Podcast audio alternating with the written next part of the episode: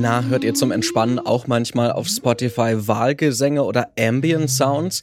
Ja, dann seid ihr nicht die Einzigen. Mit solchen Playlists lässt sich im Streaming eine ganze Menge Geld verdienen. Das will Spotify jetzt übrigens ändern und gleichzeitig auch noch die Monetarisierung für Songs streichen, die in einem Jahr weniger als 1000 Mal angehört wurden.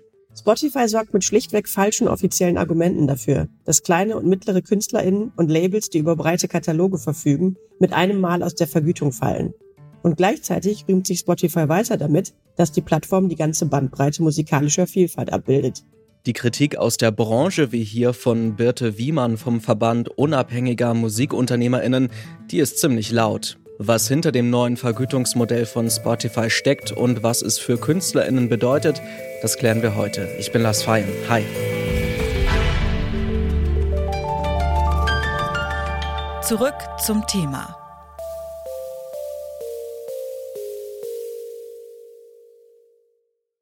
Die Veränderungen in Spotifys Vergütungsmodell, die umfassen im Wesentlichen drei Punkte.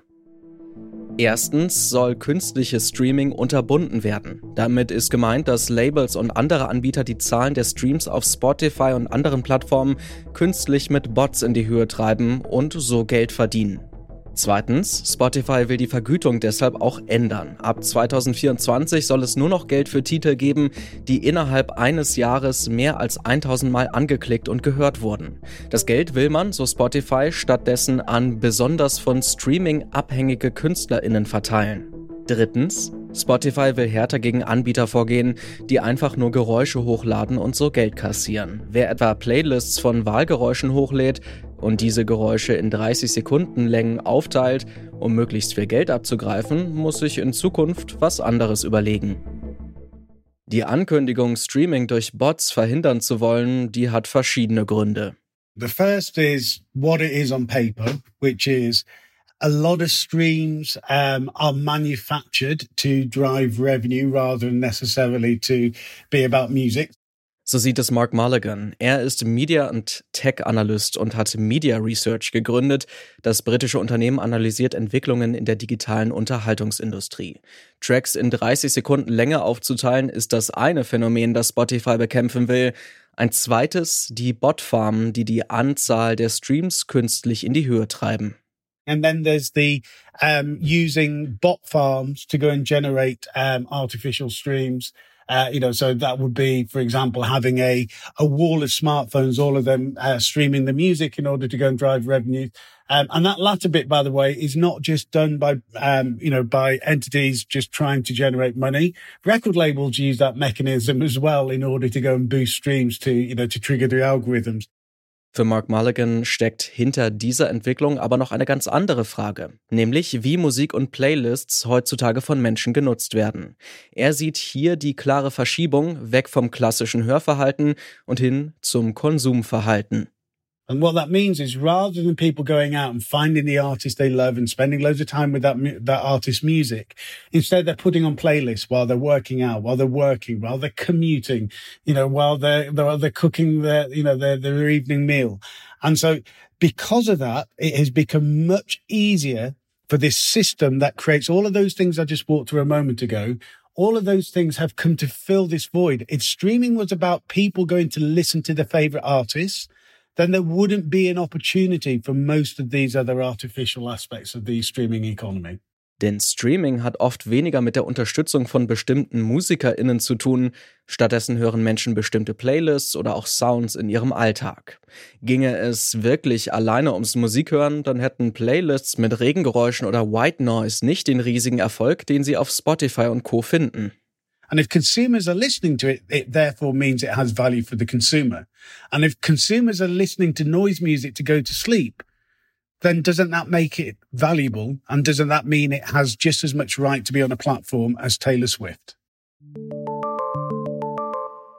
Aber vom Wahlgesang nochmal zurück zu Musik. Neben Spotifys Offensive gegen Geräuschplaylists und künstliche Streams gibt es noch eine Veränderung, die vor allem in der Musikszene auf große Kritik stößt.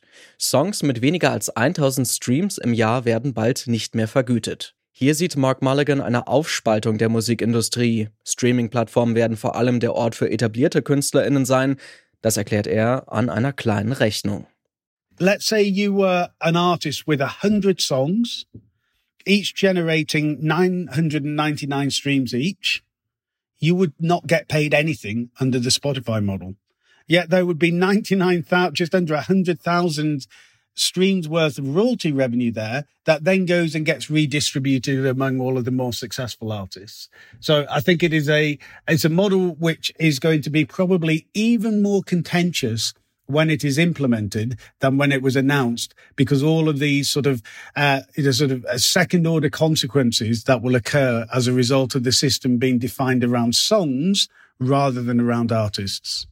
So stehen beim Streaming eher Songs und nicht mehr die KünstlerInnen selbst im Mittelpunkt. Gleichzeitig könnte es interessant werden, ob andere Plattformen wie YouTube oder Apple Music bei diesem Vergütungsmodell mitmachen werden, denn Druck ausgeübt haben vor allem die großen Labels auf Marktführer Spotify, um das Modell zu ihrem Vorteil zu verändern, sagt Mark Mulligan.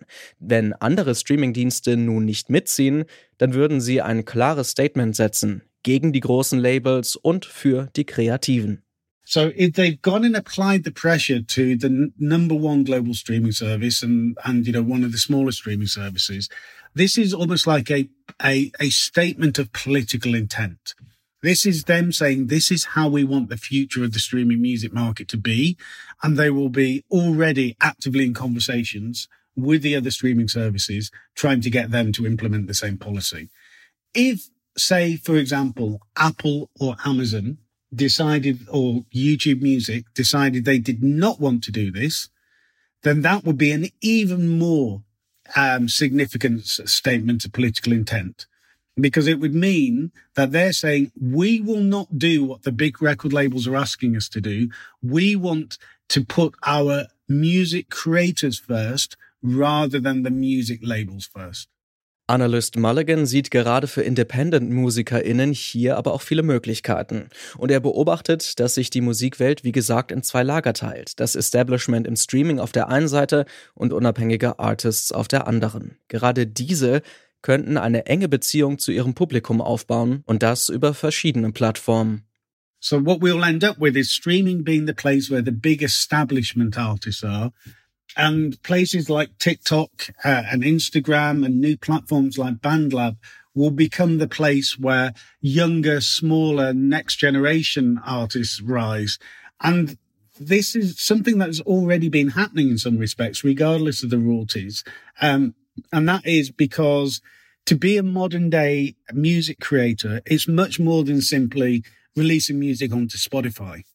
You have to build your TikTok audience. You have to have build a sort of a visual and video um, brand for your uh, for your fans, not just a, uh, an audio one.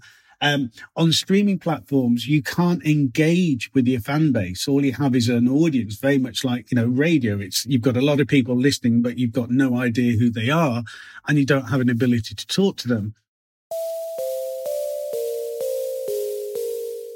Spotifys Vorstoß sorgt vor allem bei unabhängigen Musikerinnen und Independent-Labels für Ärger. Für viele in der Musikszene werden Alternativen wichtiger, also ein eigenes Publikum abseits der Streaming-Plattformen und eine direkte Bindung zu den Fans. Playlists mit Geräuschen wird es wegen der großen Nachfrage auch in Zukunft geben, auch wenn die einzelnen Tracks zur Monetarisierung dann vielleicht länger werden müssen.